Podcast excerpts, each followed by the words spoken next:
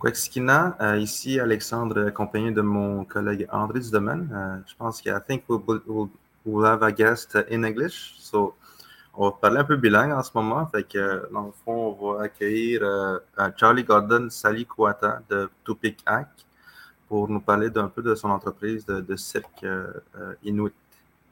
Fait que, André, si dit, tu peux en parler un peu plus de notre collaboration avec les autres? Oui, ben écoute, euh, je pense que euh, quand Sally sera là, on pourra euh, parler plus longuement de cette quand même initiative très spéciale de fonder une troupe de cirque, de performance circassienne à Montréal, une troupe inuite. Alors, avec le fondateur qui, est quand même, qui est quand même quelqu'un de. Euh, alors, on va euh, avoir l'occasion de, le rencontrer. Euh, sinon, hier, on a lancé la programmation de, présence autochtone. On peut trouver le, site web, sur le site web, le communiqué où on annonce la programmation.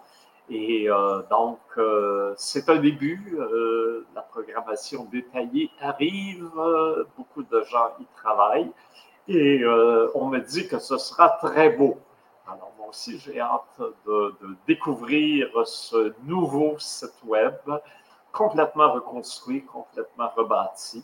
Et donc, il y, a pas mal de nouveautés cette année. Alors, notamment, le site extérieur, on, revisite le, site extérieur pour euh, lui donner un coup de jeune. Alors, attention, euh, on ne va pas tout reprendre à zéro. Euh, par exemple, le, grand tipi là, qui, est, emblématique de lui, c'est sûr, on le garde, il est toujours là dans toute sa, sa majesté, si je, puis dire, hein, si je peux employer cette expression royale pour euh, un, site euh, autochtone euh, qui n'est pas traversé en principe sur le royalisme. Mais reste que oui, alors donc le Grand Tipi toujours là. par contre, on, repense tous les, éclairages. Et notamment, on conçoit une, une structure intérieure qui va permettre de projeter en ombre chinoise animée des motifs euh, tirés euh, de, l'imaginaire visuel autochtone ou de récits euh, des Premières Nations qui pourront être donc vus sur, sur la surface, sur les surfaces du, du tipi. Donc, ça va être quelque chose d'assez exceptionnel. Puis les éclairages autour vont être repensés. Il va donc avoir et bon, euh, c'est pareil pour tout le site. Il y a quelques nouveaux éléments, euh, des, euh, des, revêtements, des, des, parcours qui sont repensés. Et ça va être encore plus beau que jamais. Et ça va vraiment être une expérience pour le festivalier qui vient se, plonger dans l'univers autochtone déjà euh, sur le plan de tout cet imaginaire visuel, ça va être formidable. On a toujours Christine Siwi Waranodoat, hein, une, une, amie de, de, présence autochtone depuis des lustres. Alors, Christine, c'est toujours la grande inspiratrice hein, pour euh, le site extérieur. C'est elle euh, qui a imaginé les, deux figures des géants. Iwaskea et Tawiskarank, euh, qu'on va retrouver d'ailleurs euh, dans les installations de présence autochtone. Et aussi euh, cette année qui nous amène différents motifs qui seront utilisés sur des bannières, sur des peintures au sol et aussi dans, sur des projections murales.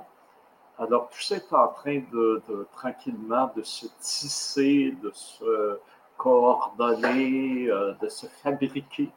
Et euh, dès le 10 août, la, magie va, euh, exploser et ce sera une, explosion de joie, de bonheur et de découverte sur la, place des festivals. Évidemment, il y aura, comme toujours, la, grande scène québécoise, des, grands concerts. Alors, on a annoncé, il y aura Béatrice Dire, hein, qui est aussi une Ninook, qui sera là. Euh, il y aura Leonard Summer, ça, ça va être le, concert d'ouverture le, 10.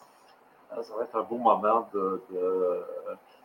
et euh, également durant la journée, alors là, il y aura plein d'animations durant la journée. Et c'est là que, non, comme toujours, il y aura les, tambours, hein, indispensables à tout grand rassemblement autochtone, surtout dans ces grands espaces urbains, hein, quand les, euh, les, membres de Norton Voice ou de euh, Buffalo Hat Singers euh, battent le tambour, ça résonne très, très fort et c'est automatiquement, hein, on dit que c'est un battement de cœur et effectivement, il semble bien que tout, le monde veut rejoindre le, rythme et le lieu d'où euh, provient euh, cette, formidable résonance. Alors, donc, euh, ils seront là durant la journée, mais vont se rajouter cette année des, éléments très spéciaux. On va avoir de la visite en cours de semaine de Kalinia. Alors, Kalinia, c'est le nom original qui a été traduit en français par Caraïbe mais le, nom que les Autochtones eux-mêmes se donnent, c'est Kalinia.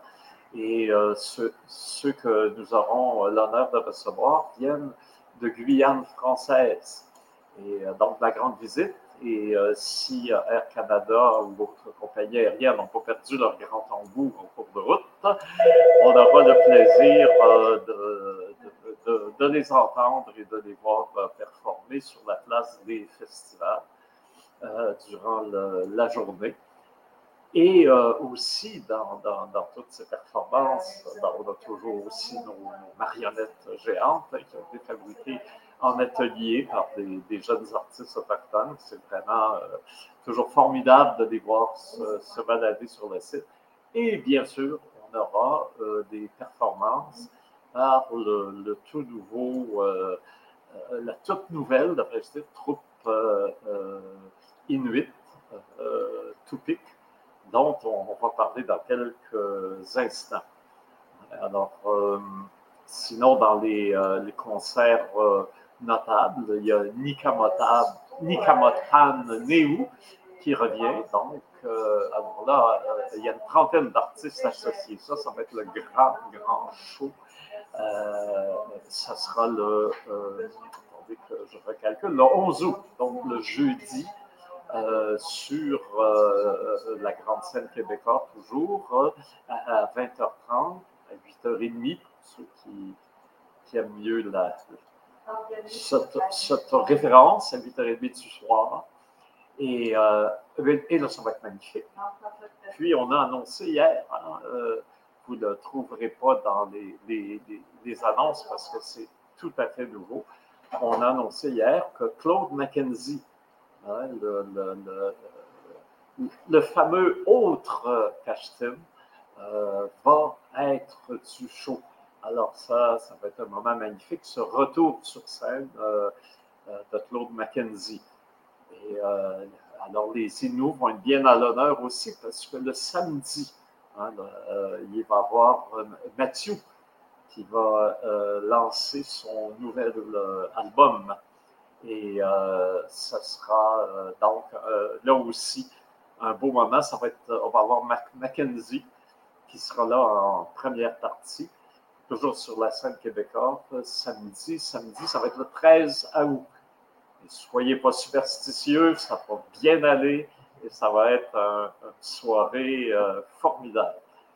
Et puis, j'en saute encore une journée, parce qu'on reste dans le monde nous euh, Omer Saint-Onge, un Ninou de Maliotenam, a écrit une pièce sur sa propre vie, un récit autobiographique comme quelqu'un qui a passé au travers la, terrible épreuve de, l'enfermement dans un pensionnat autochtone et qui a dû après entreprendre un long périple de guérison pour se rétablir. Et c'est tout son histoire qu'il remet en, euh, euh, qu'il met en scène et c'est lui euh, qui sera sur scène aussi pour la dire et l'interpréter.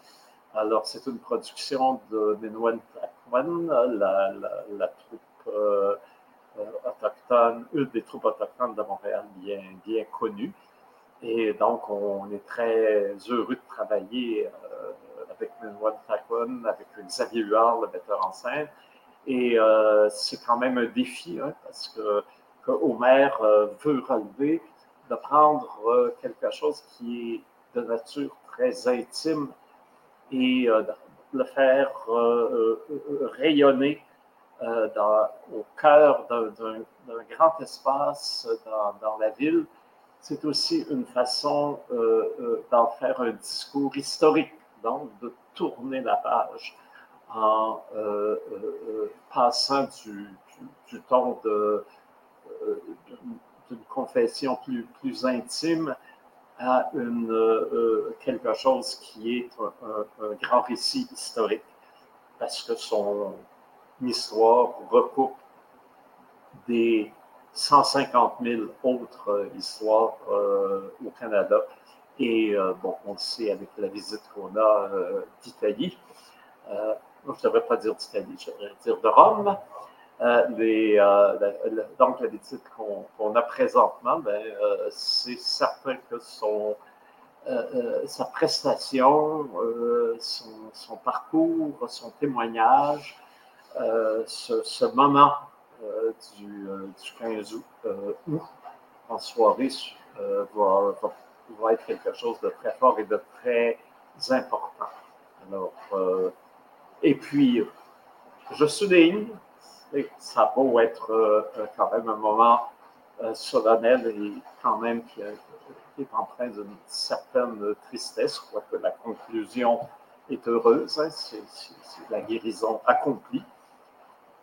Euh, il y a Juste pour rire qui nous prête des chaises. Alors, les gens, c'est fantastique, hein, parce que ça, c'est un signe de collaboration entre les festivals un esprit qui n'existait pas avant. Et assez curieusement, c'est beaucoup la COVID qui a permis ça parce que euh, il y a eu plusieurs euh, euh, rencontres organisées, soit par le RIMI, hein, le, regroupement des événements majeurs internationaux, dont Présence autochtone est maintenant un membre associé, ou encore par le Forum des festivals qui a été mis sur pied par la Ville de Montréal et le partenariat du quartier des spectacles.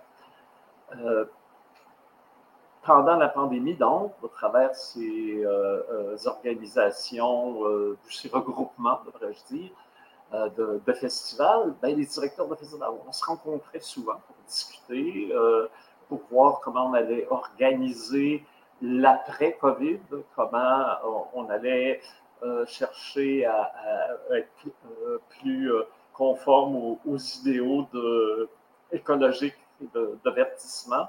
Alors, ça a créé toute une dynamique dans laquelle, qui été extrêmement profitable pour le Festival international Présence autochtone, parce qu'on le sait, on a toujours été, par la force des choses, et certains diraient c'est normal, vous, vous êtes autochtone, on a toujours été un peu euh, marginalisé. Je me souviens d'un voyage à Maniotevam, euh, dans les débuts du festival, on avait dit à Philippe Mackenzie, autour d'un thé là, euh, euh, chez lui, il m'a dit On a de la misère. Il avait dit Ben, ben vous de travailler avec les Autochtones, pensez-vous que ça va bien aller? Si facile Alors, donc, euh, là, on pourrait dire on est sorti de la misère.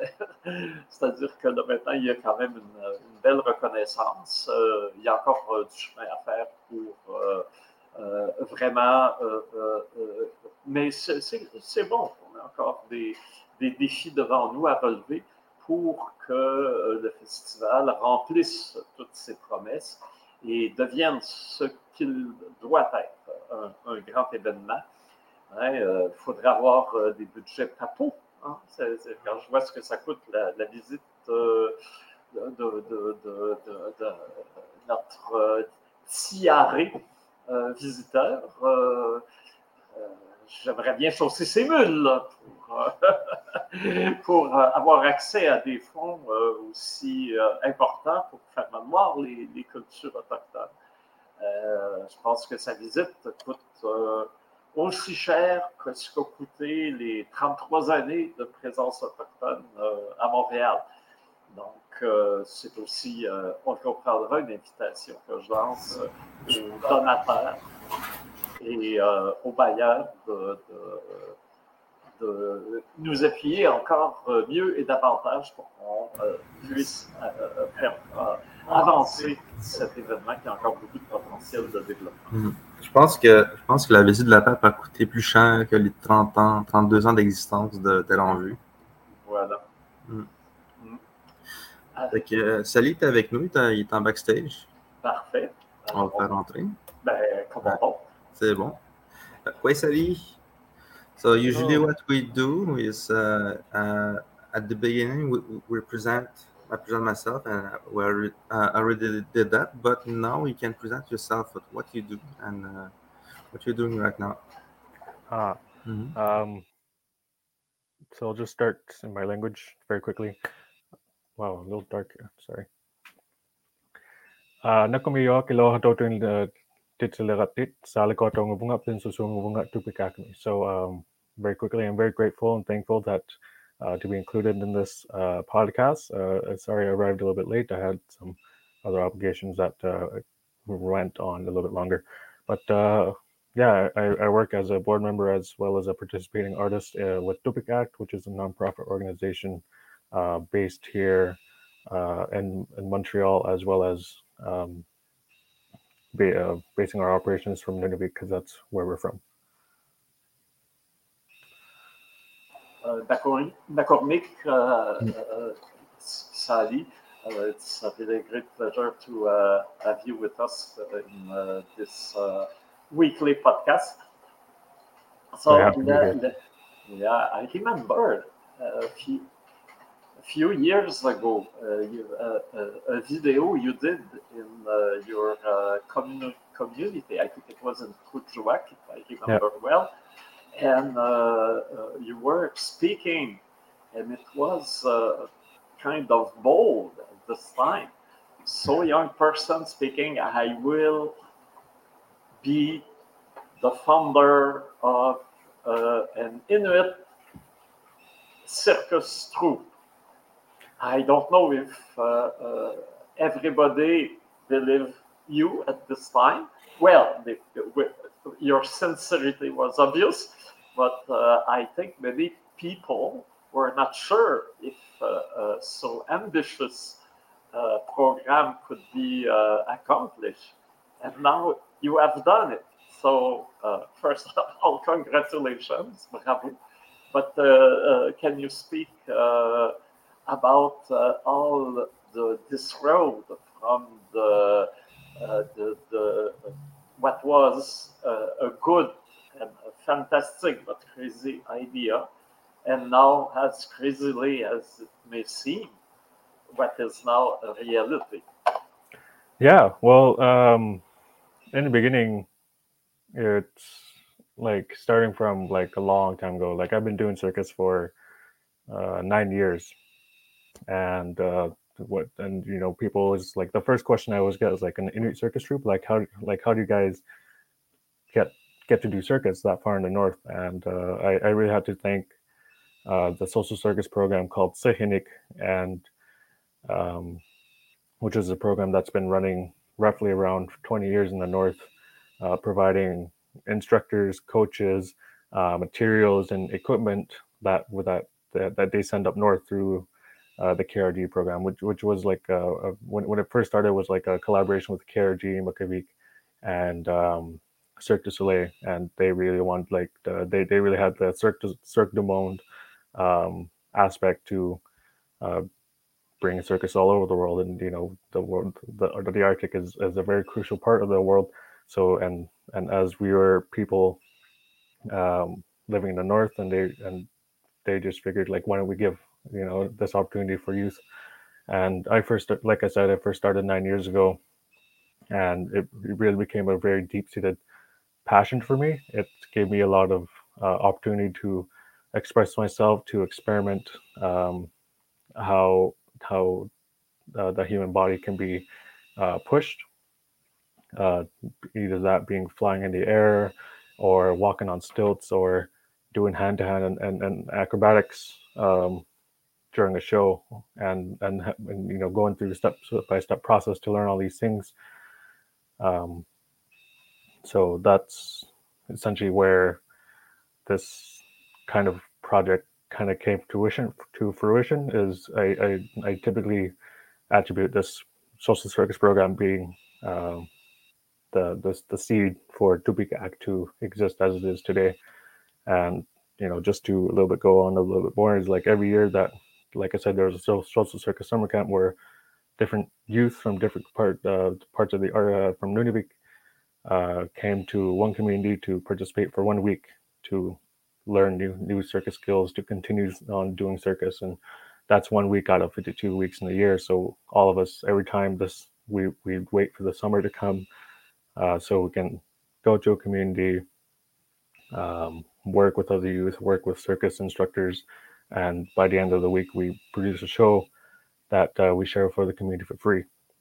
And you know and all year we'd wait for for this program to come back and um, and every year that we came back together as youth and instructors, we always joked like, why don't we just start our own company and become professional circus artists and do what we want to do like like full time as full time artists. And it was a joke for us, like you know, it was like a dream too. But we'd always just like laugh and like you know continue on with the week because it's a very like heavy week of like bringing 40 youth, teaching how to do circus.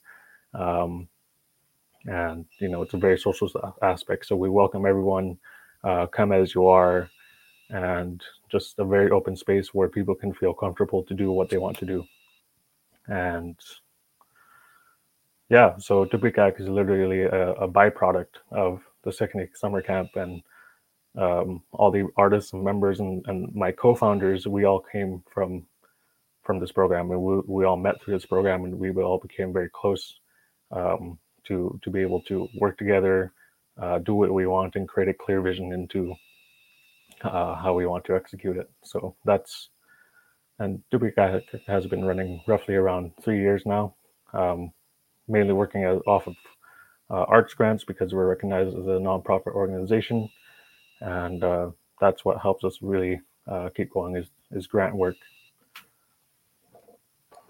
Well, I it's uh, easier than it was, but I know that uh, it's not an, uh, so easy a task to have an organization to be recognized as a non-profit and to get the grants. it's it's a lot of work and uh, uh, it takes a lot of determination to be straight and follow the, the path to the, the success.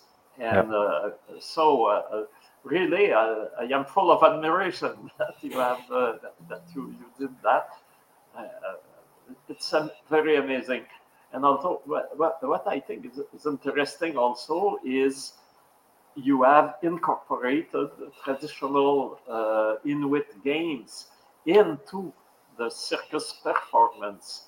Uh, can you explain how you you you, you made that uh, that mix?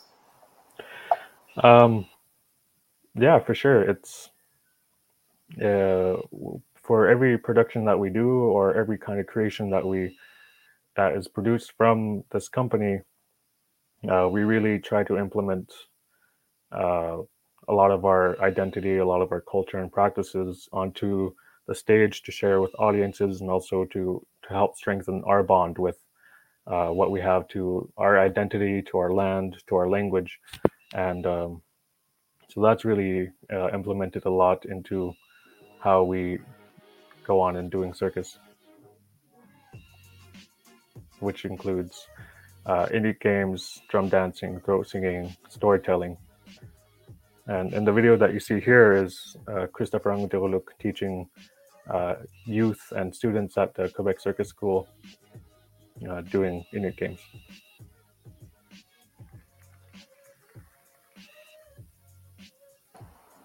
Is it in the south or in uh, in, in uh, Nunavik?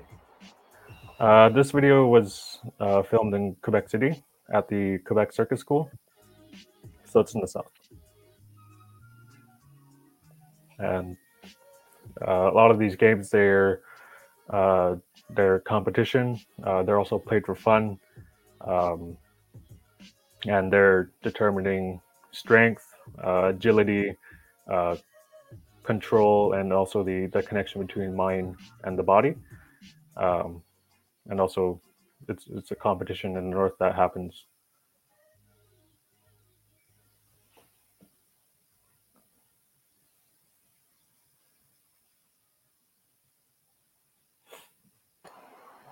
And uh, you, you, said you incorporate stories too. How, how uh, can you uh, explain it uh, a bit more? Which stories and how you work to uh, to have it incorporated in uh, your performance? Yeah.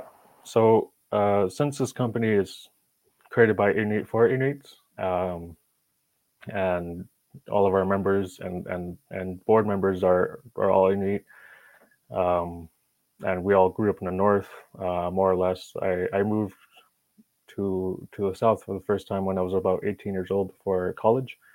Uh, but when I was growing up, I remember hearing stories either in Inuktitut class or stories from elders about um, survival stories, folk tales, legends, and uh, in Inuktitut we call them unikkaaqtuat, which is like the very old stories, the stories that uh, that were like since time immemorial since like these are stories that have been passed down orally because we're uh, oral storytellers. That's how like we didn't have any written language we didn't have any script. So uh, all the stories that that we hear today and that we play on stage have been passed down from generation to generation uh, since you know since the beginning of time. And uh, a lot of these stories are very theatrical you know like they're they're very like imaginative. Like when you hear them from an elder and you you can see like the things happening. You can and a lot of these stories they include monsters uh, or spirits of the land, either being like shape shifting spirits that turn from human to bird to caribou to whatever they want to shape shift into, or stories of invisible people, of the shadow people, uh, giants, sea monsters, uh, goddesses and gods, and the celestial beings that that uh, allow us to exist in this universe. So, uh, and since they're very imaginative and very detailed descriptions of like how they came to be, uh, it was very easy for us as a company to embody these stories because they're within us, they're in our minds and their bodies. Um, and we're able to talk about them. Remember, like which part struck us most, and see like how can we use our bodies and use the stage to tell them in a way that we want to tell them while um, complementing our, our our technique and our and our and the skills that we learned through circus how can we merge these two things together? And, and in a lot of ways they were very um, complementary. Because when i watch videos of like old um, documentaries that uh, have been that are very dated but they capture uh, innate life very well like when you see the youth playing or the mothers juggling or throat singing or or stories being told you see like i can see like the how we're able to marry these two things together of Inuit culture and, and the circus contemporary circus.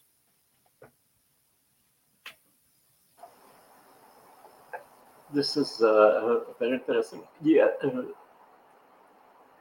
did did uh, did you get some inspiration to what uh, with uh, was uh, going on on the other side of the James Bay, because we know in Nunavut they have Artcirq, they have uh, Zacharias Kunuk with those uh, wonderful yeah. uh, films, especially one of the of his uh, beginning film uh, Qaggiq, when we see people meeting in the, the, big uh, uh, house to and with competition.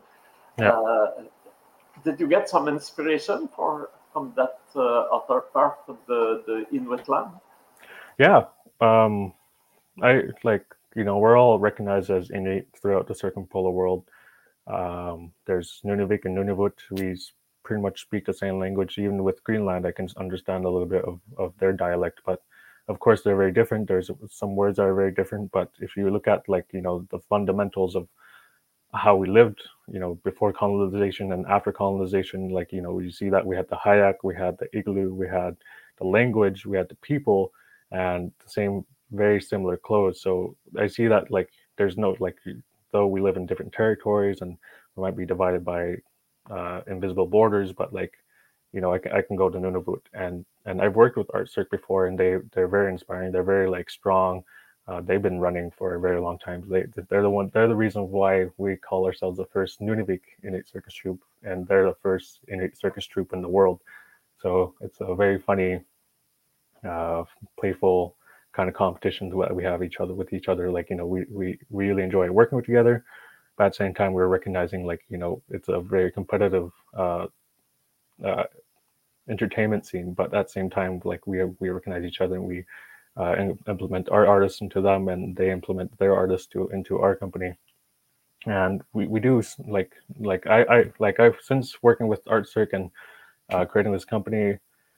Um, there's lots of um, collaboration and inspiration coming from because I've like I see that they have a model that uh, that's easily uh, uh, replicated because we've done it um, maybe in different types of execution and also different uh, people that uh, have executed it but you know there's a lot of source material from NFB there's a lot of material from uh, Inuit who have shared their stories, have it taped or have it written, and also lots of drawings. Inuit are very visual uh, artists, so there's sculptures, stories, drawings, and so on and so forth. And of course, there's the um, relationship with so-called Canada, where you, you mentioned the James Bay, and you know right now we're uh, working on a project to to accentuate like you know the facts and and the and the effects of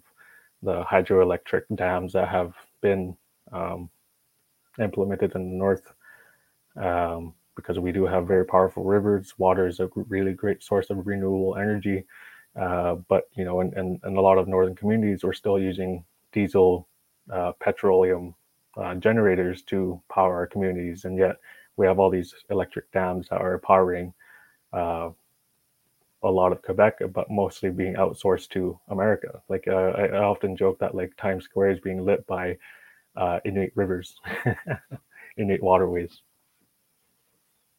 Yeah, what you say is found a lot of echo, finds a lot of echo uh, yeah. in the southern uh, part of Canada also, because Alexandre comes from an uh, community, and they have been one of the, the first to be uh, damned, damned and damned by the, the hydroelectric uh, project. And uh, it, still have a, a, lot of impact of the, the community.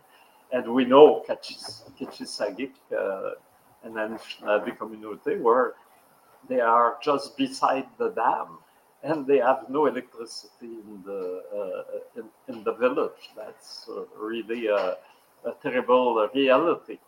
And uh, of course, there is a, a lot of work uh, to do to uh, uh, change this uh, this situation.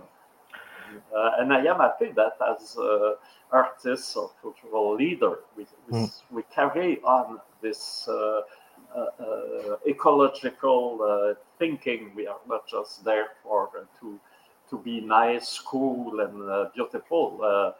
what we are, of course, but yeah. we.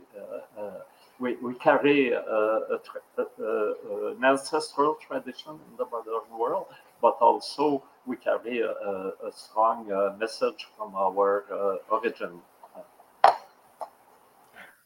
Yeah, it's uh, it's it's very interesting. Like one thing that often pops up in my mind when I'm uh, just living in the urban center of of Tiohtià:ke, um, being surrounded by a lot of like non-indigenous, non-native uh, community, like and also when I go to manifestations or if I'm creating shows and I start talking with the audience, how they they become really cap- captivated by the stories that we tell on stage, and that, uh, uh with the fact that you know this is uh, created by Inuit for Inuit. And one thing that often pops up in my mind is like, how come is it that indigenous people that are uh, constantly reminding you know the, the, the settlers like we are still here like that that phrase always that phrase and message is very important but at the same time i'm wondering like why do we always have to remind them whose land they're standing on and, and, and which languages were here and which people were here first and how come that word was just kind of like squandered away and, and, and dismissed in a way that's like very uh, ill respected. Yeah, it's come far, uh, far away. The, the, uh, the theory of uh, colonization in North uh, in, uh, America, in the whole uh, hemispheric uh, part of the world uh, was the terra nullius, which means in Latin that a land of nobody. And, yeah. So, and the, the, the one who this was the Pope who uh, directly uh, gave his uh, benediction to that theory. So, yeah. it, so it is not really, in my, my own mind, not really a big, a big, it's a very small step what we have here from now uh, of, of, the visit uh, of uh, Francois, uh, because uh, uh, it is, well, some people within the church had done bad things, but it, it did not yet, maybe will, I hope, say that the church itself has been uh, very involved in uh, the uh, uh colonial enterprise and uh, give uh, it its ideological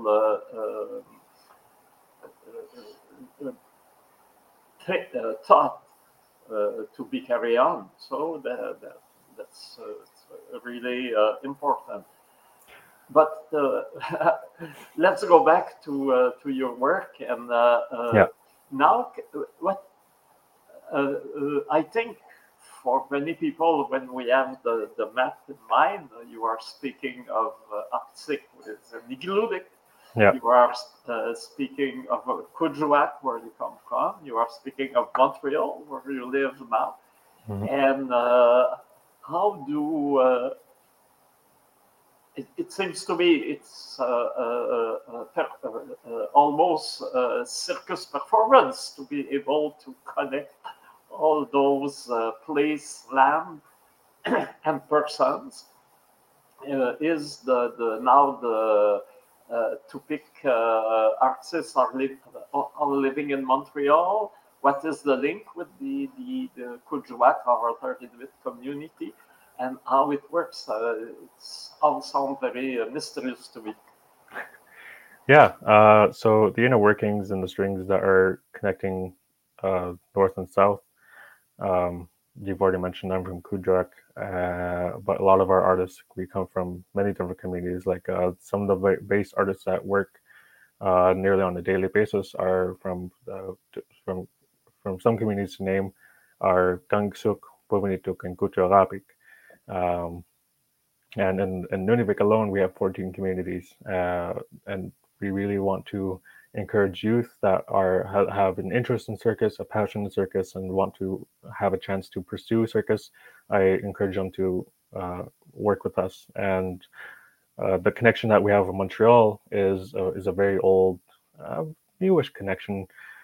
You know, when because we don't have uh, well equipped medical centers in the north to uh, treat serious um, medical conditions that people may have, either it's accidents or uh, health problems. Uh, a lot, of, a lot of times, like we send Inuit down south to either Montreal or Ottawa, and uh, it changes whichever region you're from. Mainly, if you're in in Nunavik, uh, you'll be sent in, into Montreal because that's within the same province. But if you're living in Nunavut, uh, whichever community you're from, you're either sent to like Winnipeg or Ottawa to be to have to be treated for for, for any medical reason that you may need, need to be treated for. So that's a very old connection, but still very new. And when I say still very new, is it's um, like comp- comparing, contrasting between uh, colonization of, of Turtle Island. Uh, a lot of the First Nations, like you know, the the settlers went from east to west with their railroad, and then it was only after World War II that when the the government and the church really started looking north. And uh, if you look at the map of like the timeline of residential schools, like most of the res- residential schools and federal day schools that were opened in the north, they only opened uh, after 1950, and and you can also see a lot in um, the actions that were taken. One of the first big ones was like the dog slaughter, and also the the tuberculosis ships. They that's when you know really having uh, be, becoming tangled with the the federal government and you know and that's what would happen like you know it would be taken from the north sent down south either to one of the larger urban centers and either be treated or go to school and that's essentially kind of like the connection that i see that's happened and a connection that's constantly happening today. Of course well the, the relationship it's it's very uh, a lot of gray areas but you know that's why we're here. And also the uh, the reason why that the Tupiq is in Montreal is because Montreal is one of the, is considered one of the circus international hubs for circus.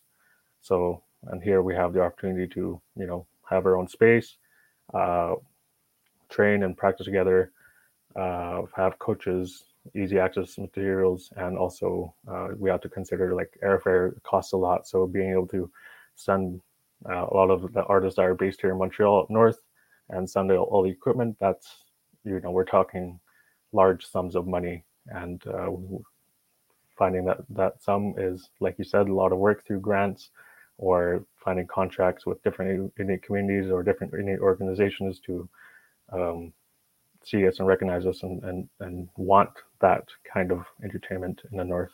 And of course, since we started in 2019 uh, we had the pandemic in 2020 and still going on, so it's a it's it's created a lot of hurdles and barriers to be able to tour and to do what we really want to do.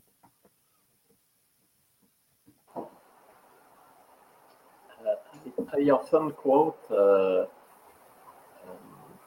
what's his name. Uh, uh Alexandre Edmond, le jeune euh, graphiste atikamekw qui a travaillé avec nous.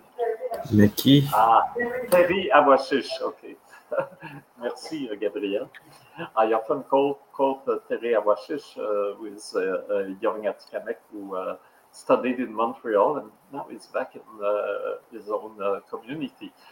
And uh, was studying at the university. And once, and, and it really struck me, in the panel, it says, uh, you know, the Atikamekw land is where we get what you need uh, to, to heal, uh, to, to, to feed ourselves to one. So if I come to Montreal for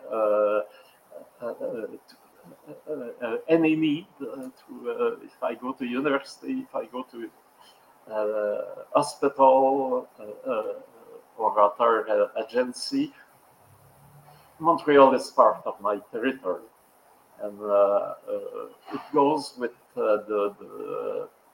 And if I quote him often, it is because it is how uh, we have.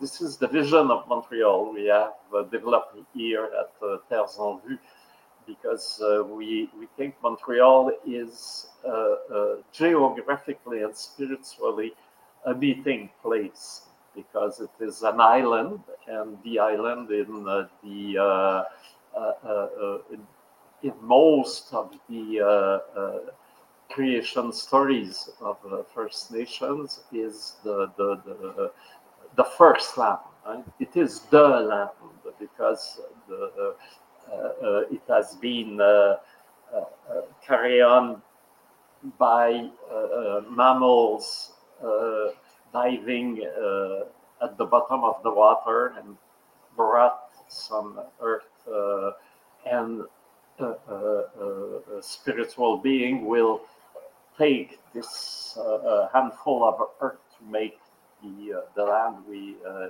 inhabit now. So Montreal is like a microcosm, the representation of the universe. And it is the, my, the middle of all the natural highways, all the rivers arrive uh, in uh, this island, and there is a mountain in the middle. So obviously, since the beginning of time, it has been uh, uh, seen as uh, a meeting place and a, a, a place that has uh, uh, uh, this vocation, obviously.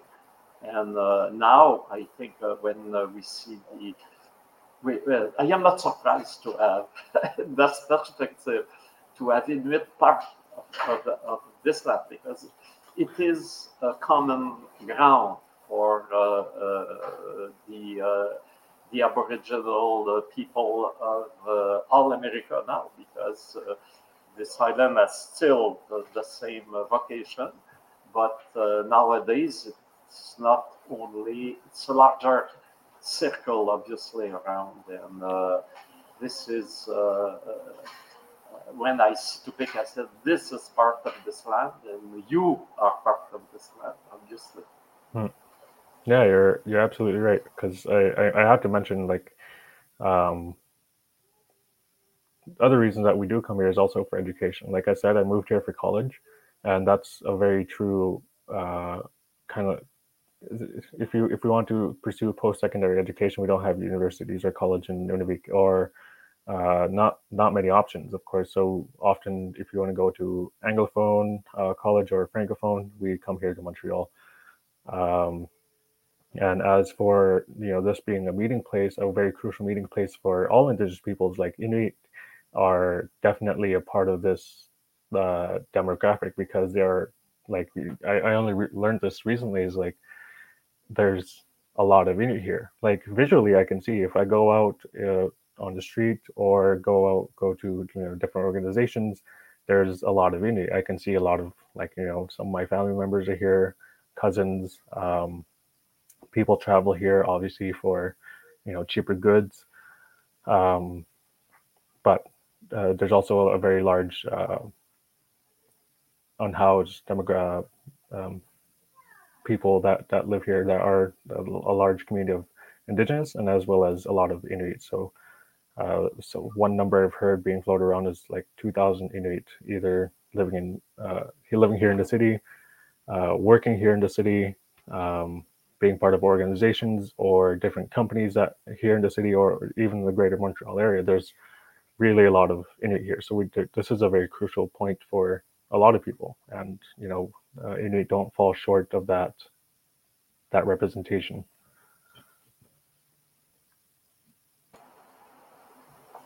This this is a completely another uh, subject, but uh, with uh, Alexandre, uh, we were discussing how we would say bienvenue, welcome in uh, Aboriginal languages, and uh, so wow. hey. is, that, is that your kid? Yeah, this is uh, this is my son. Um, he's a surprise guest. he's uh he's four months old now. Shouldn't be looking at screens, but this is Silafe. Silafe is his name. He, he carries oh, the name wow. of well he, he he holds his true original name, uh, as well as uh, three names of my ancestors. Uh, well, two of them being my parents, and another one being uh, my great great grandfather. Will you call him uh, grandfather? Yeah. Um, okay. Just just as my father named me after his father. Um, sometimes I well he's passed on now, but uh, it, it, you know gives me a lot of comfort in my mind to call him my father as well as my son. Um, because it's very funny because he's he's much older than I am, or was older, a lot older than I am, and it goes with traditional Inuit uh, naming practices, is to name our our our descendants after those who have already passed or or honor those who are alive with permission to name them after them so he's my father my mother and as well as my great grandfather I think you have the same practice uh, in my community too. Like uh, Alexandre, it's come from an, elder, an Enskemek elder, and my surname, uh, my nickname, uh, it comes from Tizizash. That was the name of the elder.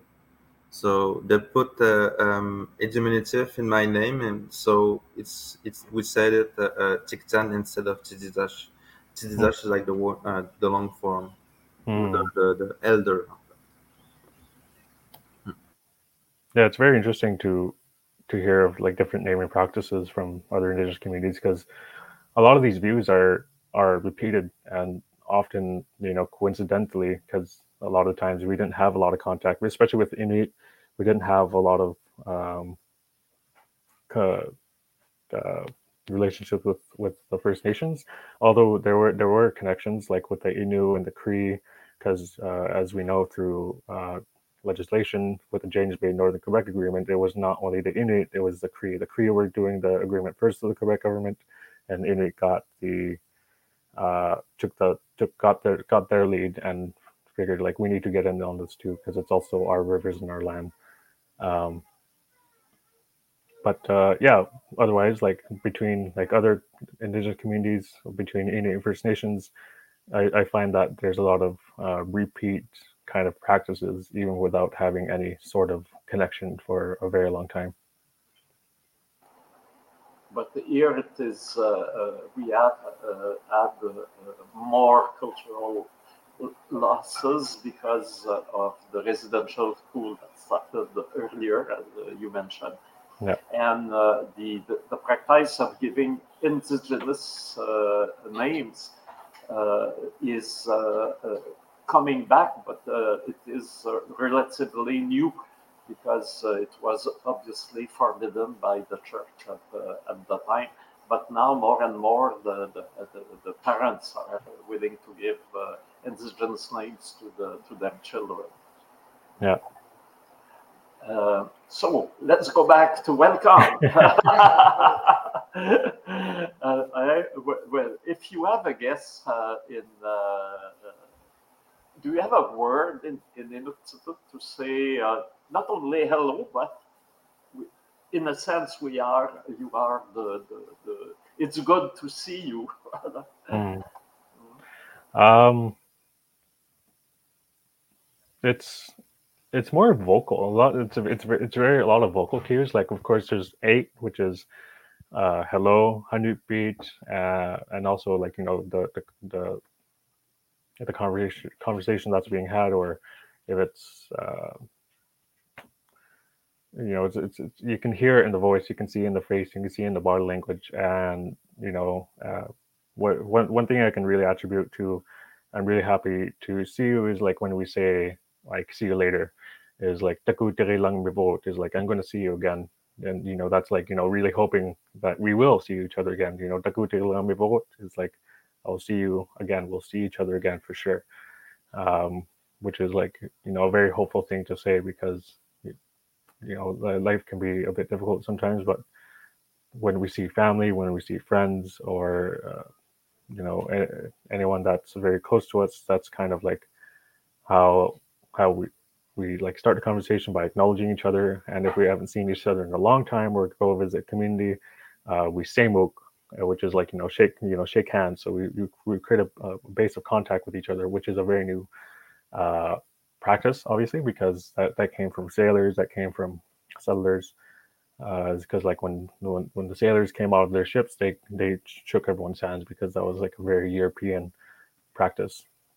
which really um, which is really fun because my community way before it was known as Kuujjuaq, it was known as Fort Chimo, which was kind of like a mispronunciation of Samuk, which is handshake. So, so there's not really a word for to say hello, uh, welcome. I'm I'm happy to see you.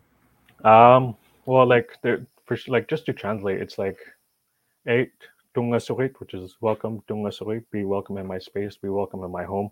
Um, Damani Haton like I'm I'm very happy. Like Punga is I'm happy, like I'm happy. Uh, Damani Haton Miravit is because you're here.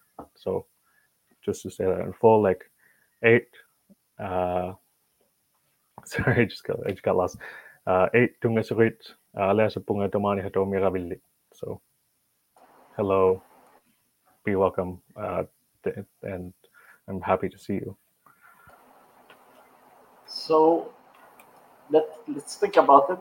The the uh, uh, the designer that are working on uh, on the site now they would like to have some uh, indigenous uh, expression, mm. more or less meaning bienvenue, and I I don't know. I, I have to ask you the the the authorization but uh, maybe Tupiq would like uh, on the, the, the, site where you, you will perform to have uh, this kind of uh, expression uh, written uh, somewhere. Yeah.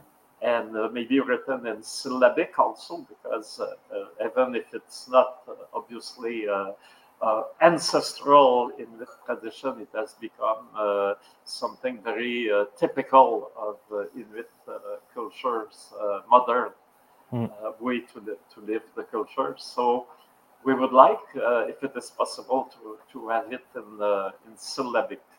For sure.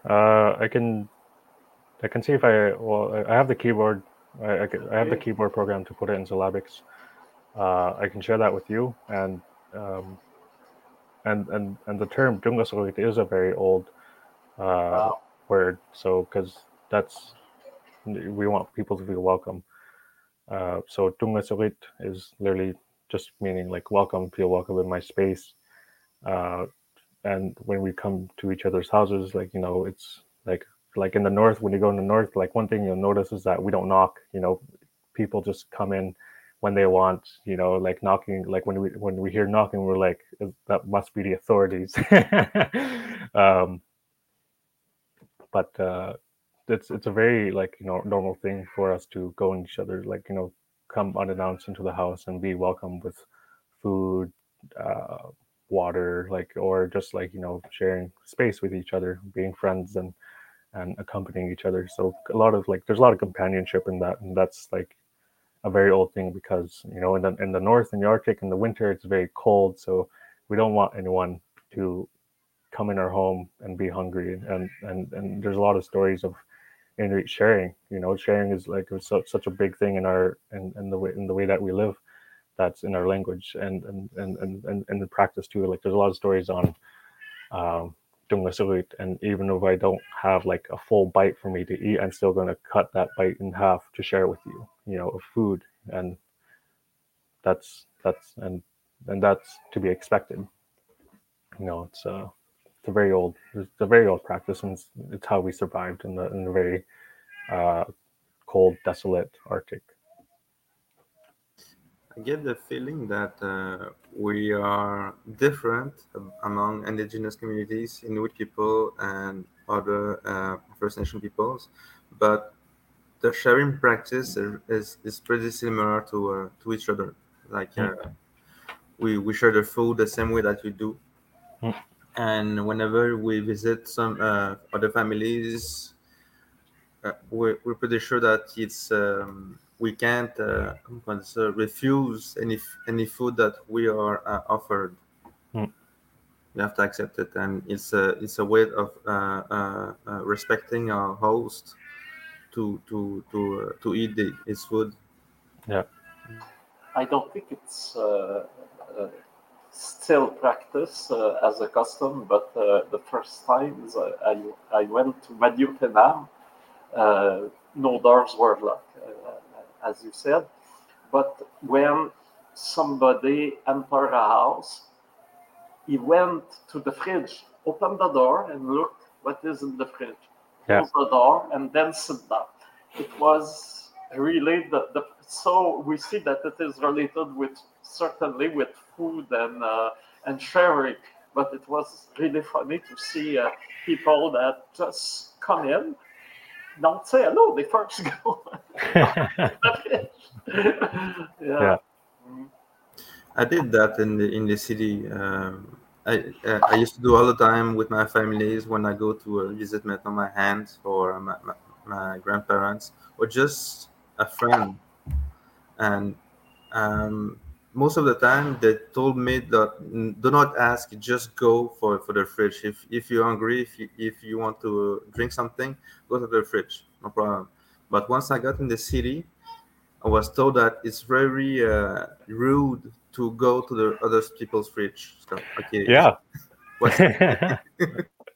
it's very funny because sometimes even uh, I find myself doing that sometimes, uh, but like, uh, just yeah, it's a it's a very big culture shock to to not have like the same kind of customs and and but uh, sometimes automatically in my mind I'm just like my body's just like automatically go check it out. Feel welcome. Do like you know like do as I would if if I were at home and it's uh it's very funny just to see kind of like people's reactions like like you know they they're like really checking like what's happening but uh it's uh, you know it's all it's all in good terms it's n- not coming from like you know gotta check what's going on but just more like just more out of a habit i guess Okay. And also, uh, uh, I want to say again that uh, we uh, are looking uh, forward to have uh, Tupiq uh, uh, act performances on the Place des Festivals uh, in uh, during uh, the Montreal International uh, uh, Présence Autochtone, Hmm. and uh, uh, uh, that's uh, really, really a great pleasure to uh, to uh, to have you and uh, your uh, wow uh, the, the, troupe you you finally manage uh, uh, to uh, to work with and to create and to found it and wow we are uh, really amazed. And, uh, Yes. thank, thank you. Ah Nakutsa Turing Lakamali, i'm very grateful to be a part of it. I'm so excited to to you know share the space with you guys. It's not my personal first time to be a part of uh Présence Autochtone. Uh, last time I was here was in 2019. I had a blast, and I'm very excited to include my my colleagues and friends to be uh, part of the programming as well. So we're super excited to be uh, with you guys. thank you Hmm. I, André, uh, Oui. um, Tupiq, uh, Tupiq will be at the Place Festival from when? Jusqu'à quand? I think until the Sunday 14th. If I, uh, I don't know if you at least have that. Well, we are on the Place des Festivals from 10 to 15. I don't uh, remember exactly the uh, the the schedule, but uh, I think they will be there uh, almost every day during Yeah. the afternoon. Yeah. Uh, August 10 to 14, as far Yeah. as I know. Mhm, that's right. Yeah. So, like So said, you- very excited. If you go, if you come to the Place Festival, you're gonna see uh, Saali and uh, uh, Chris uh, will be there too. Chris, uh, most of our team is going to be uh, participating in this. So there's uh, Christopher, Minnie, and Michael. and we did we did said that there'll be a skateboard uh, ramp uh, at the Festival, and I think uh, we challenge you to do a skateboard uh, with uh, your. Comment on dit, chasse? You know, when you first mentioned that, I was curious. I'm like, what kind of skate park? You guys like you're literally put an ice rink in the middle of summer, or that's the, like, well, that's where my mind went first. Yes, we are in contact with uh, uh, several uh, community organizers, especially Andrea, who is uh, in uh, the same uh, Atikamekw uh, community, Manawan, than uh, Alexandre. And uh, uh, she introduced uh, the, the skate in the community. And uh, we invited, I don't know, uh, she is going, she is looking for a passport, but we invited the uh, Navajo skater uh, Naiomi Glasses. Hmm. And it's interesting on her video, you see her skating in the canyon in uh, Arizona. So that's, uh, and uh, uh, there is uh, uh, contact uh, between uh, different uh, indigenous uh, skaters. And uh, it, it is seen as circus is uh, for you as not only a physical or a sportive experience, but also a way uh, to uh, of uh, development in all the aspects of human development. So there will be instructors around. So if yes, if you feel to, to try it, you uh, you will be more than welcome. I think that's wrap uh, for this episode. Uh, we have we were supposed to finish at one. Hmm. But uh, again, I think uh, we'll see you at the Place Festival, and uh, we'll still have our next episode for next week uh, okay. with uh, Voix Parallèle, uh, the exposition of um, for a podcast. Je sais pas si tu peux expliquer un peu, André. Alors, tu veux que je parle de Voix Parallèle? Okay, this is an, an exhibition that has been thought in a way to uh, uh, the, the, the, general public to understand the notion of uh, indigenous sovereignty.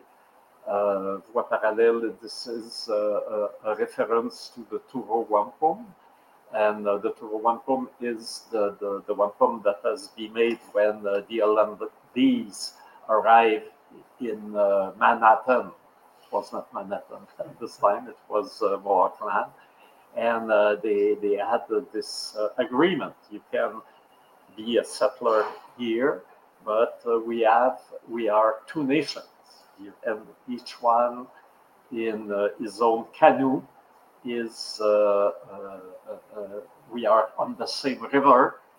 We are going in the same direction, but each one in our own governance. So and uh, this is the, the thematic of the exhibition and uh, it will be part of the, the festival and it will be presented at the Maison du Développement Durable, which is uh, practically in front of the, the Place uh, des, des Festivals. So it will be uh, part uh, of, our, uh, of our all activities downtown Montreal. And what is special about this is that it's uh, the first ever exhibition in Quebec that comes from uh, a podcast.